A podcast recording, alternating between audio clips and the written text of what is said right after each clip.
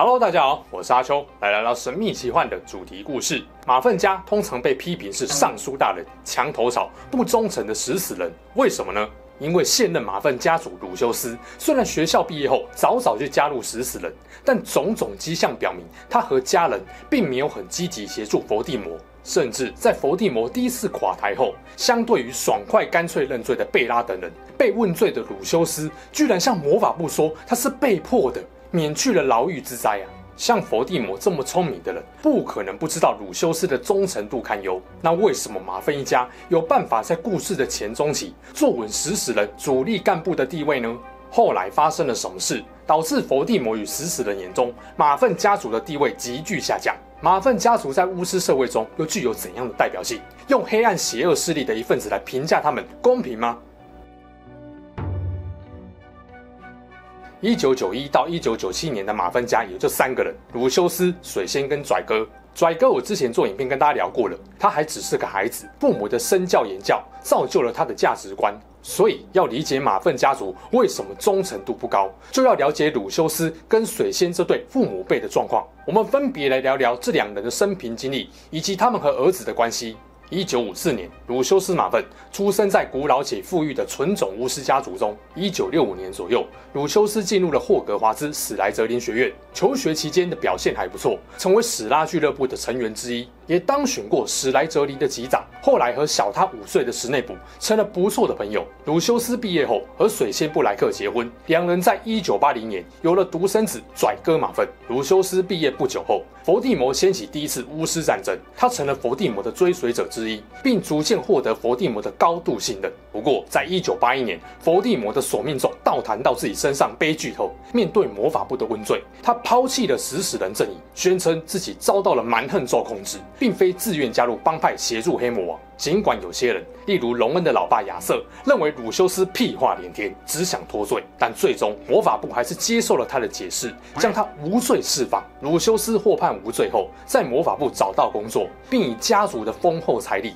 成为霍格华兹十二名董事会的成员之一。如果说鲁修斯在霍格华兹念书期间有哪件事情他做对了，那就是跟史内普的关系良好，两人毕业后也一直有联络。维持互惠往来的关系。史内普在学校特别关照他的儿子，鲁修斯则在魔法部官员面前常常夸赞史内普。指使人失事后，鲁修斯以大金主兼董事的身份，试图让马粪家族在霍格华兹保有强大影响力。他曾经向当时的校长邓布利多提出书面申请，把《吟游诗人皮陀故事集》里的幸运泉故事从图书馆中禁掉。这故事讲述了一个女巫跟麻瓜之间的爱情故事。鲁修斯的理由是不希望儿子甩哥被这种鼓励巫师和麻瓜通婚的故事影响，这可能会玷污马粪家族的血统纯正性。邓布利多嗤之以鼻，拒绝鲁修斯的提议，也获得多数董事的支持。老邓给鲁修斯的回信不是很客气，直接挑明很多自以为血统纯正巫师家庭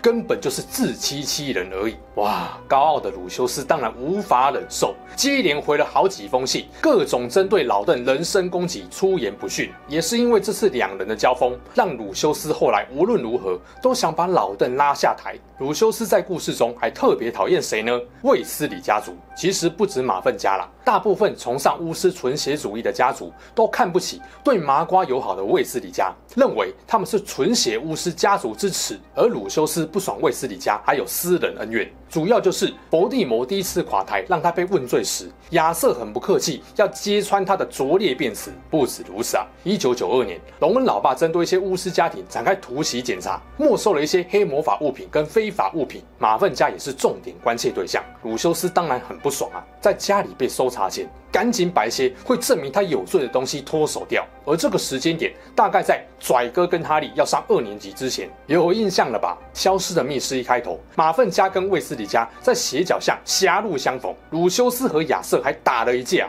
当时鲁修斯就把准备要处理掉佛地魔失事前交给他保管的汤姆瑞斗日记，偷偷夹在基尼的旧变形学课本中塞给他。鲁修斯其实只知道这本日记被施了巧妙的魔法。并不知道这本日记实际上是佛地魔的分灵体之一。他本来的如意算盘是想让基尼透过日记重新打开密室，以此袭击麻瓜出身的学生，这样基尼的老爸亚瑟在巫师界就会黑掉，邓布利多也要因此负责下台。更棒的是啊，顺便脱手了这件会害他被魔法部惩处的烫手山芋。不止如此哦，鲁修斯还恐吓威胁其他十一位校董的家人，让他们一起诋毁，并让邓比多被停职。最后，鲁修斯的阴谋被哈利挫败了。哈利还用计让马粪家的小精灵多比重获自由。漏气到不行的鲁修斯也被解除了校董职务。不过，他跟魔法部的关系还是很好。接下来，鲁修斯又在第四部火杯的考验中开头出现。当时，他和魔法部部长夫子在魁地起世界杯期间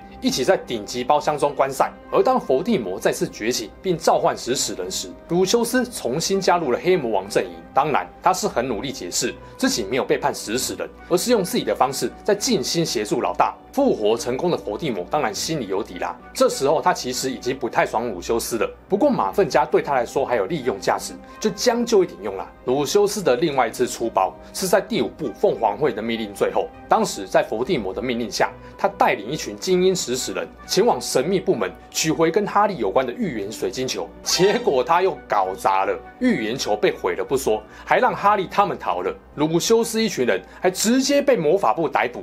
送进阿兹卡班，伏地魔简直气炸了。所以你就知道为什么第六部混血王子的背叛故事中，伏地魔会让拽哥去执行不可能的任务了。这就是对办事不力的马粪家最残酷的惩罚。后来食死人控制了魔法部，马粪一家又重获自由。然而鲁修斯已经彻底失去伏地魔的信任青睐，就连把整个马粪庄园献给伏地魔当食死人总部，也不足以弥补他的失职。后来又发生让哈利一行人逃出马粪庄园的事，成事不足败事有余的马粪家就直接被伏地魔软禁起来了，直到霍格华兹大战才被带出来。鲁修斯的老婆水仙是布莱克家族三姐妹中最小的，另外两个也很有名。大姐是嫁给雷斯壮家族的贝拉，二姐是嫁给东斯家的美黛，小仙女东斯的母亲。水仙跟鲁修年纪差不多，两人在学校认识，毕业结婚后，重心全放在家庭，对拽哥非常保护溺爱。对于自己家族和马粪家族崇尚巫师纯血的看法，水仙似乎没有其他的意见。不过，我们从他种种行为可以看出，比起整个家族势力，比起协助伏地魔，他更关心自己家人的福祉。题外话哦，鲁修斯虽然效忠黑魔王，但水仙并没有跟着加入食死人，他手上是没有黑魔标记的。水仙的戏份主要是从第六部开始，当时鲁修斯因为神秘部门之战而被抓去关，伏地魔为了严惩马粪家，指派拽哥执行不可能的任务，刺杀邓布利多，他简直快崩溃了。当时谁最能帮助自己儿子呢？石内部。所以水仙跟姐姐贝拉就去找史内普，恳求史内普帮助拽哥。贝拉还要他立下不破誓，证明自己对黑魔王的忠诚。石内普同意后，算是让水仙放心不少。小说后面有一段是水仙陪拽哥一起去买新长袍，这时刚好撞见哈利三人组。哈利当然是很不屑马份一家的，直接就嘲讽鲁修斯二人活该被关。而水仙不愧是布莱克家硬底子的，也反过来向哈利说，在我和鲁修斯重聚之前，哈利将和亲爱的天狼星团聚。那时天狼星已经死了，什么意思就很明显了吧？坦白说，布莱克家族的大部分人虽然都把天狼星的叛离当耻辱，但水仙也不是那么激进的人。这么呛，真的是因为哈利踩到他的地雷，攻击他最关心的家人。最后一步，马粪家被伏地魔当食死人总部，还被当成监牢关押了一些俘虏，后来包含了哈利三人组。然后在多比帮助下逃脱，这边刚刚也讲过了，马粪一家就被软禁起来。水仙当然是比较无辜的，她嫁给鲁修斯，又把重心放在儿子身上，当然为了自己家，也只能乖乖听黑魔王的。到了霍格华兹大战。马芬一家被其他食死人一起带到学校，并在伏地魔于禁忌森林里用索命咒射哈利时，水仙奉命向前确认哈利的死讯。这边大家应该很有印象吧？水仙发现哈利还有心跳时，并没有马上报告，而是借机偷偷向哈利追问拽哥是不是还活着。哈利也向他证实了。显然，水仙没有恩将仇报，对黑魔王撒谎说哈利死了。这清楚告诉大家，他身为马粪家的女主人，对黑魔王的野心没有半点兴趣。只要儿子能平安，就算要他背叛黑魔王，也在所不惜。当然，最终大战时，马粪夫妇根本无心战斗，只是一心跟随队伍去找儿子。当伏地魔死亡后，魔法部最后也没有把他们一家三口送进阿兹卡班。马粪家族又成功在第二次巫师战争中逃过一劫，再次说明了他们确实没有把伏地魔的霸业当一回事。墙头草普遍被认为是一种缺乏道德感的求生方式。有这种特征的人，为了趋吉避凶，可以不守信用，背弃自己的伙伴。那么鲁修斯这种墙头草举动，是整个家族血脉的特征，还是自己的性格缺陷呢？答案就藏在马粪这个名字中。其实马粪这个名字来自古法语，意思就是背信忘义。根据罗琳在波特莫网站上提供的马粪家族历史资料，会发现这个家族自古以来会在关键时刻选择对他们有利的阵营来支持。他们极度渴望财富跟权势。据说马粪家族的祖先阿曼德跟随征服者威廉来到英国，并用魔法力量帮助这位统治者战后得到一块肥沃富饶的土地作为祖产，这是马粪家族富裕的起点。后来的几百年间，马粪家的祖先不断恪守家族利益至上的生存法则，尽管他们高傲自负，认为巫师优于麻瓜，然而他们并没有放弃结交麻瓜社会的名流人士，透过跟麻瓜做生意，结识上流，替。家族赚取了丰厚的财富，马粪家族显然很享受这种有钱有势的富贵生活。据说，在一六九二年保密法正式施行之前，他们还反对过这个法律，因为这样一来，他们就无法再跟麻瓜名流往来了。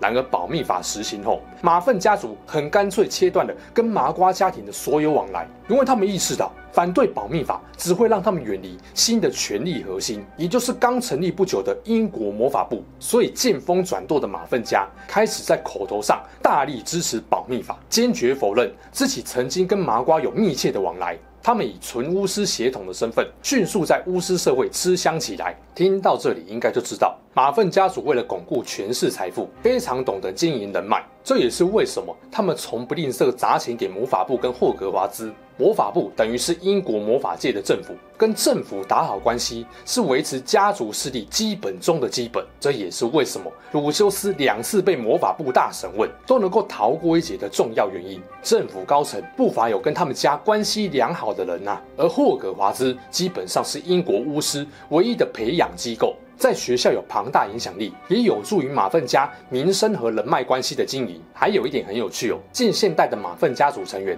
把纯种血脉挂嘴边，看不起混血或是和麻瓜出生者有良好关系的巫师。但事实上，马粪家族的历史中就曾经秘密跟麻瓜通婚过。就算保密法施行后，他们不再和麻瓜出生者通婚，但为了让自己家族的后代能够更健康，他们也是尽可能多跟其他纯血巫师家族通婚，尽可能让。后代的基因有更高的多样性。简单来说，马粪家族很懂得保全自己，给自己人留后路。你可以说他们非常自私自利，然而这种家族的传统正是他们能在社会维持庞大影响力的原因。不过呢，像佛地魔这种野心极高的聪明人，不可能不知道马粪家族靠什么拥有庞大影响力的。但那又怎么样？马粪家雄厚的资金财富、广大的人脉关系，不利用白不利用嘛。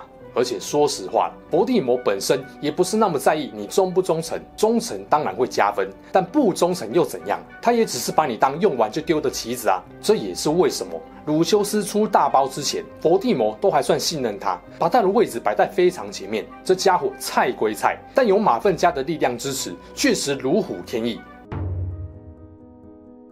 马粪家族，尤其是鲁修斯和拽哥父子。作为故事里的反派之一，最后的下场居然是一家三口全身而退，没有遭到魔法部的清算判刑。哎，看看哪里，身边努力守护他的许多人都死了，就连卫斯理家也痛失弗雷。结果马粪家却 all safe，可以在未来继续过着幸福快乐的生活，未免太不公平了吧？其实马粪家的 all safe 结局，我不是很意外哦，这跟家族的墙头草、爱投机的性格脱不了关系。但是当然不止如此，更主要的原因在于。他们身上没有背人命，像贝拉、杜鲁哈这种杀过人的，就算没死，肯定都是坐牢一辈子。但是马份一家三口并没有血债要还，量刑当然就没有这么容易了。我们来数一下，马份家三个人有什么罪状？先从罪责最轻的开始。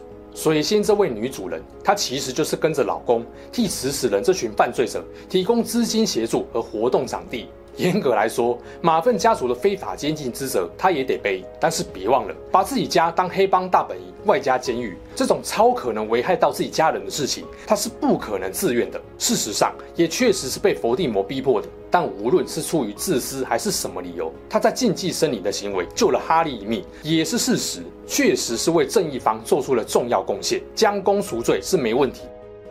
跩哥有什么罪责？他有刺杀邓布利多的意图，还误伤他人。姑且不论是被逼的，当时他也还未成年就是了，所以不及进监狱。另外，偷渡死死人进霍格华兹，理论上只能算违反校规哦。等到他成年，当然跟妈妈一样，算是马粪庄园非法监禁他人的共犯之一，但同样可以用被胁迫为由减轻罪责。真要说有哪一条罪比较大的，大概就是他和克拉高尔在万应室想要活捉哈利了吧？他其实就是以犯罪组织成员的身份发动了攻击。当然，他没有要做到这么绝。克拉放恶魔之火要杀哈利，拽哥自己也吓到。不过，这基本上只要哈利三人组没有要为难他，拽哥自己也不作死。理论上，魔法部应该不会知道这件事。而且，拽哥在马粪庄园曾经被逼着要指认哈利，结果他选择不明确回答 yes or no，变相保护了哈利。后来，伏地魔还当着所有人面怀疑拽哥根本是哈利的同伙，甚至放话说杀掉拽哥。这个有很多人正在哦，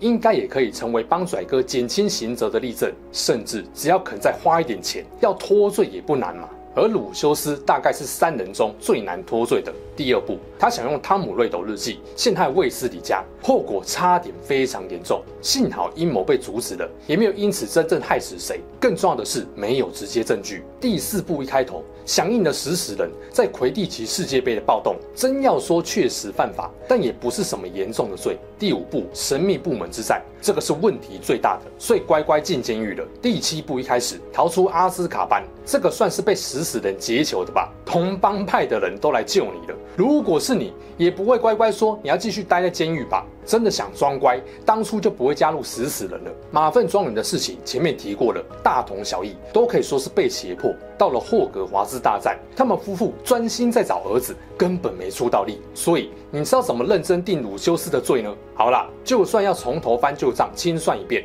真的该被关好关满的，就是神秘部门之战了。他当时确实是十二个死死人里面带头的，不过要把责任推给贝拉也不难。以他对黑魔王的忠诚度，我看就算。鲁修斯不推责任，贝拉可能也会抢着说带头的是他吧。好，假设你现在是魔法部官员，要从这一战找出鲁修斯犯罪的程度，开始问细节。贝拉杀了天狼星，打伤金利跟小仙女东斯，罪大恶极。杜鲁哈打伤穆迪跟妙丽，重罪。